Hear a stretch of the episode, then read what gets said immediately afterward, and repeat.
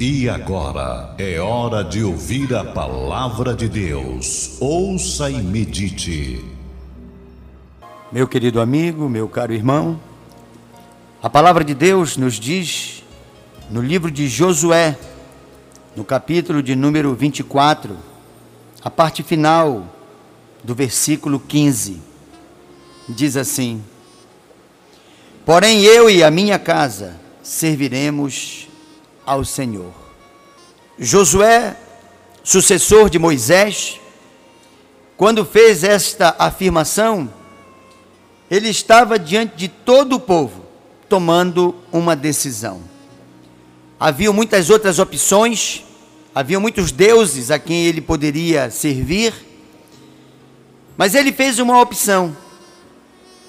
E esta opção que ele fez de seguir a Deus e levar com ele a sua casa, fez com que o povo de Deus pudesse realmente desfrutar de dias de muitas vitórias e, naturalmente, superando muitas lutas. Esta decisão de seguir ao Senhor junto com a família é uma decisão muito inteligente. Há um pensador que disse uma frase e que eu reputo como uma das frases mais inteligentes que já ouvi. Ele disse: Nenhum sucesso fora da família compensa o fracasso familiar. Muitas das vezes, a pessoa na busca para ganhar o pão de cada dia, uma colocação na sociedade. Muitas das vezes, a pessoa se distrai da sua família e não percebe que está perdendo a sua família. Às vezes, um filho não está dando valor para a sua casa. Às vezes, uma mãe não está dando valor para a sua família. Às vezes, o próprio pai não está valorizando a sua casa. Mas não existe possibilidade de uma pessoa ser plenamente feliz sem que ela esteja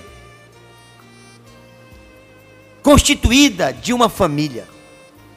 A família é ela quem estrutura socialmente qualquer sociedade.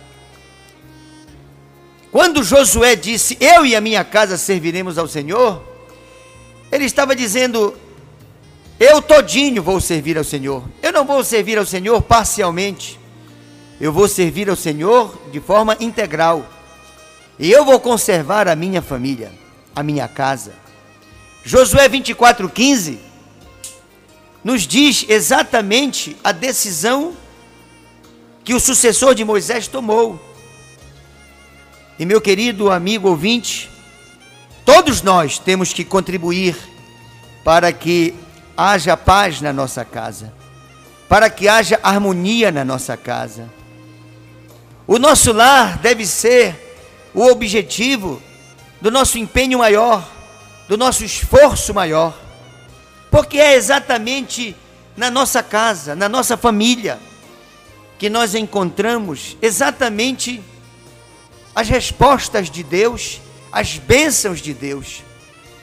Mas é evidente que isso só vai acontecer se cada um fizer a sua parte e contribuir para que naquela casa, naquele lar, haja muita paz. A paz em um casamento. Às vezes, um casal está um pouco atritado. A incompatibilidade de gênios tem que ser superada.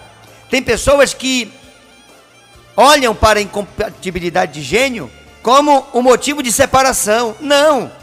A incompatibilidade de gênio é um desafio para ser superado, não para ser um fato determinante na separação.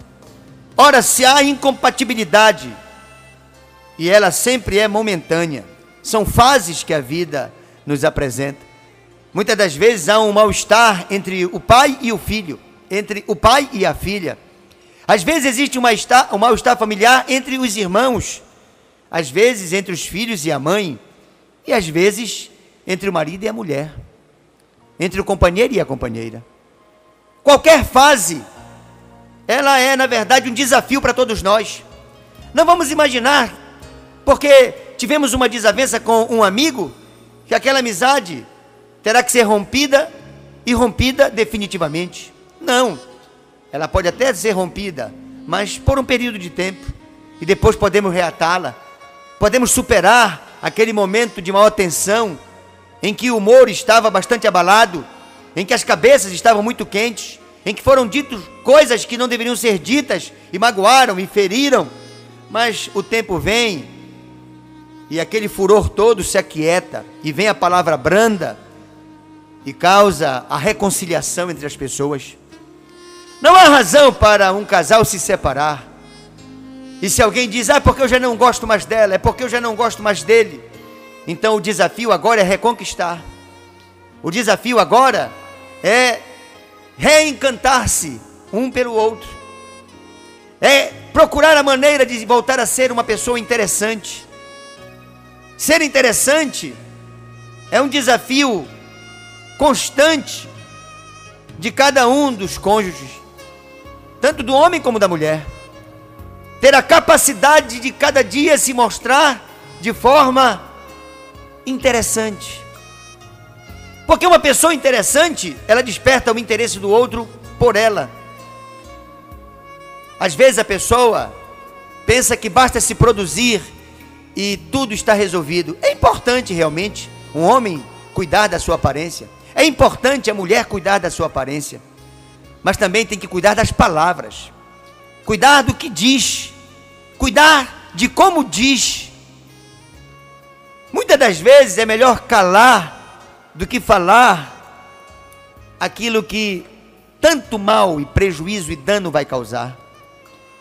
Eu quero te desafiar, meu amigo, minha amiga, a você não desistir do seu casamento, não desistir da sua família. Eu te desafio, filho, a conversar com o teu pai, com a tua mãe, a conversar com os teus irmãos e dizer: olha, quem sabe a reconciliação da nossa família não começa por nós. Alguém tem que tomar uma iniciativa. Não deixe a sua casa começar a ruir, apenas se desculpando, dizendo: Ah, eu não posso fazer mais nada. Eu já fiz a minha parte, mas não deu certo. Não desista. Nenhum sucesso fora da família justifica o fracasso da família. Nenhum.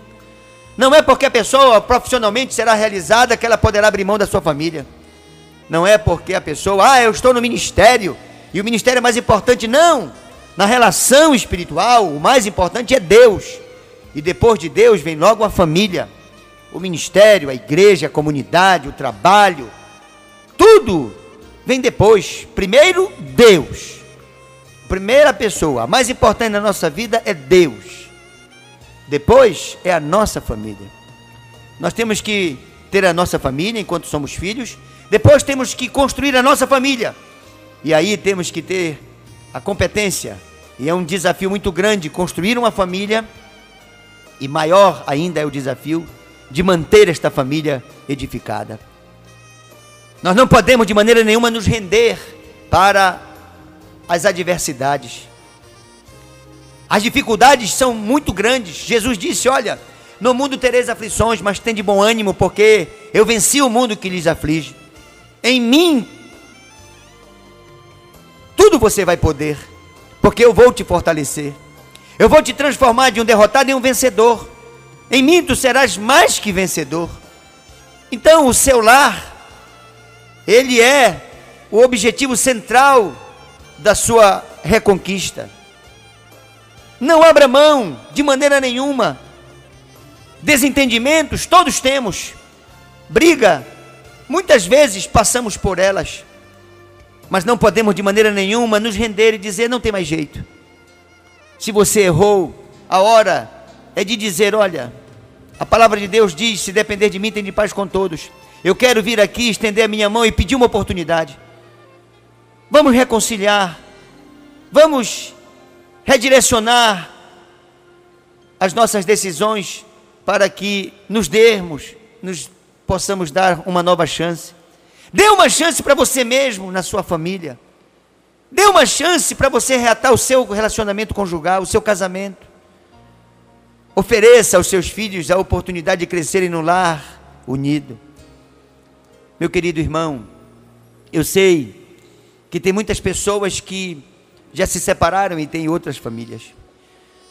O seu desafio agora é dobrado. Você tem que conservar a que você tem e não desprezar de maneira nenhuma, pelo menos com responsabilidade a outro. E aí é claro que é muito mais difícil.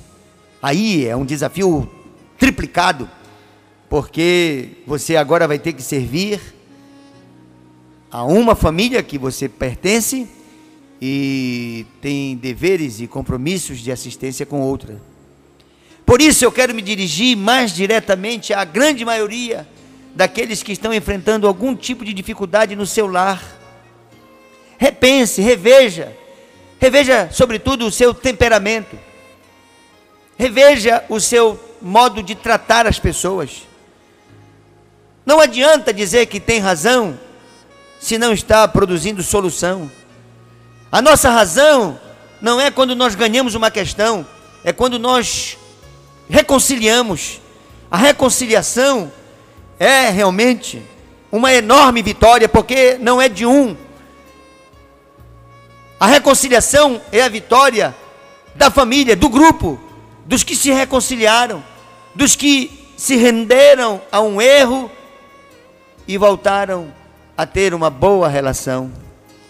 Meu querido irmão, nós temos que ter sabedoria e humildade para poder realmente ver o que é que nós estamos fazendo hoje e que está levando a nossa família para um precipício, para um abismo, para uma separação. Nenhuma separação tem a alegria de Deus. Às vezes a pessoa constrói circunstâncias dificílimas, mas eu quero nesta oportunidade te dizer: a tua família, ela é o lugar aonde Deus mais vai te abençoar. É estando com a tua família que tu estarás no teu lugar certo. Porque o plano de Deus é este. O plano de Deus é que a estrutura familiar, a célula da sociedade que é a família, ela esteja sadia. Não só entre os irmãos, e aí vai uma palavra específica para você que está morando numa casa e tem contenda com seu irmão. Procure compreender Procure estabelecer uma conversa sadia. Nem que você seja humilhado e nem que você humilhe, mas que você respeite e seja respeitado. Faça um pouco mais do que a sua parte. Se é hoje seu dia de lavar, lave. Se amanhã não é o dia de lavar, faça um exercício em nome da unidade e da felicidade. Às vezes a pessoa diz: Olha, eu faço a minha parte, o fulano que não faz a parte dele mas vá com jeito tentando convencê-lo de que todos têm que fazer a sua parte. A Bíblia diz não é por força, nem é por violência, mas é pelo Espírito Santo de Deus. A pessoa contribuindo para o seu lar, os casais, cada dia um conversando com o outro, sugerindo mudanças e efetuando na sua própria vida mudanças. Isso é de Deus. Josué disse: eu e a minha casa serviremos ao Senhor. Ele disse isso porque o exemplo e o testemunho de Josué era extraordinário. Quando alguém dá um bom testemunho na sua casa, as outras pessoas passam a admirá-lo. Talvez você, mãe, você possa dizer: Eu e a minha casa serviremos ao Senhor, porque com muita sabedoria, com muita graça, eu vou conquistar o meu esposo para o Senhor e os meus filhos. Talvez você, pai de família, o seu testemunho, as suas mudanças, porque nós temos que apresentar para as pessoas com quem convivemos as mudanças que o Espírito Santo operou no nosso caráter, no nosso gênio, no nosso temperamento, no nosso vocabulário, no nosso modo de tratar, na forma ética de nos comportar.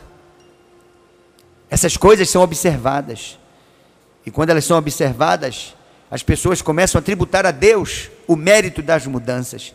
E elas começam a dizer: Olha, Deus está fazendo uma grande obra.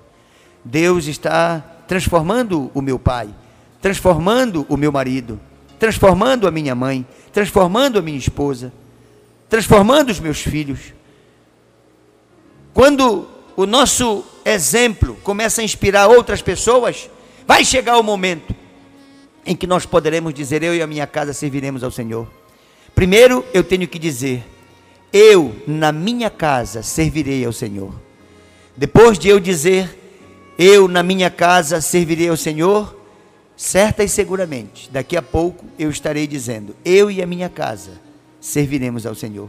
Porque tudo passa do bom testemunho. O bom testemunho, ele arrasta as pessoas. Ele impõe-se respeitosamente.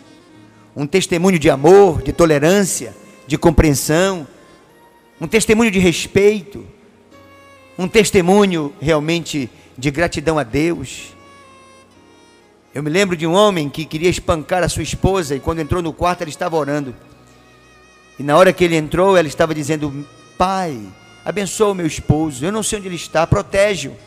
Aquele homem que estava fora do seu juízo normal e queria espancá-la, quando ouviu ela interceder diante de Deus por ele, pedir que Deus o protegesse, aquele homem se sentiu envergonhado e disse para ela: Olha, me perdoa, eu ia fazer uma besteira e eu reconheço que eu estava errado. Olha, me perdoa, põe a mão na minha cabeça e ora por mim ao teu Deus. E eu acredito mesmo no teu Deus, porque tu és uma mulher tão transformada, tão mudada. Eu não te conhecia na presença do teu Deus e agora eu reconheço que o teu Deus vive e que tu és uma serva dele. Meu querido, é bom que as pessoas saibam que nós oramos. Nós oramos na hora da alegria, nós oramos na hora da gratidão, nós oramos na hora das lágrimas. Oramos o tempo todo. E se for possível, até orando juntas, nas refeições, em outras ocasiões. Eduque a sua casa, Ainda que você não seja o pai nem a mãe, ainda que você seja o filho, dê o seu exemplo com muita humildade, sem querer aparecer, sem afrontar ninguém. Apenas peça permissão. Se você me permitir, eu gostaria de fazer uma oração por essa refeição que estamos dela participando. E as pessoas vão, vão dizer: tudo bem, faça a oração. Depois você pode dizer: eu queria fazer uma oração pela harmonia no nosso lar, para que Deus livre de todo o mal, de todas as ciladas, de todas as armadilhas, livre das contendas, das discórdias você pode orar pelo seu lar. Você pode dizer: Deus abençoe este lar. Abençoe o chefe desta casa, a dona desta casa, os componentes desta família. Meu querido irmão, Josué tomou a decisão certa quando ele disse: Eu e a minha casa serviremos ao Senhor. Oferece a tua casa para que nela Deus habite, para que a ela Deus abençoe. Eu quero te dizer, a felicidade está na nossa casa. Quando nós somos felizes em casa, nós somos felizes em qualquer lugar do mundo. Quando nós não somos felizes em casa, é muito difícil encontrar um lugar que nos abrigue para lá sermos felizes. Por isso, vamos levar o Senhor Deus para a nossa casa e vamos levar a nossa casa para o Senhor nosso Deus.